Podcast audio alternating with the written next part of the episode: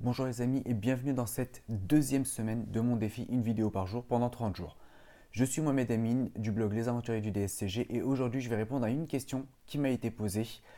Je vous la lis tout de suite. Euh, elle m'a été posée sur YouTube. La question est de Hilal Bouchera et il me dit Je me suis fixé comme objectif de passer tout le DSCG en une année. Est-ce que tu crois que c'est faisable?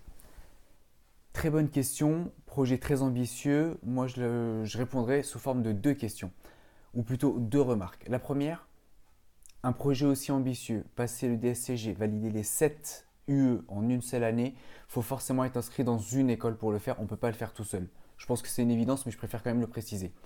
L'école, faut bien la choisir. faut que là, si tu veux passer 7 UE en même temps, il faut une école où ce sont des profs qui conçoivent les sujets ou qui font des corrections et qui vont vraiment t'orienter sur la manière de bien répondre aux questions en plus du côté théorique et formation sur les, sur les épreuves. Ça, c'est la première chose très importante. Et la deuxième chose, la question que tu dois te poser et être vraiment honnête vis-à-vis -vis de toi-même, la question, je vais te la donner, c'est est-ce que tu as l'habitude de travailler comme un malade?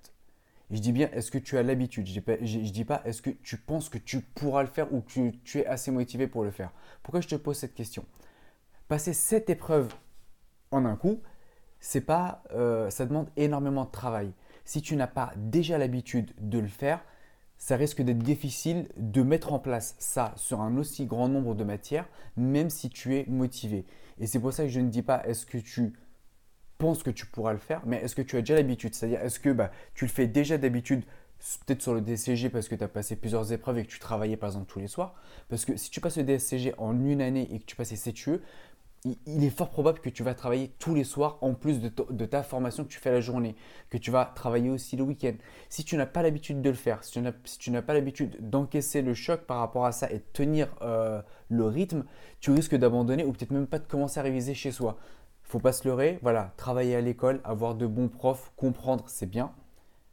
Valider cette épreuve, on va pas se leurrer, faut aussi travailler chez soi et beaucoup travailler. Donc, le truc, c'est être accompagné en faisant ça dans une formation intensive où il y a des profs qui préparent vraiment pour le DSCG, donc qui ont déjà un bagage théorique, mais qui savent exactement te guider sur comment tu fais pour répondre.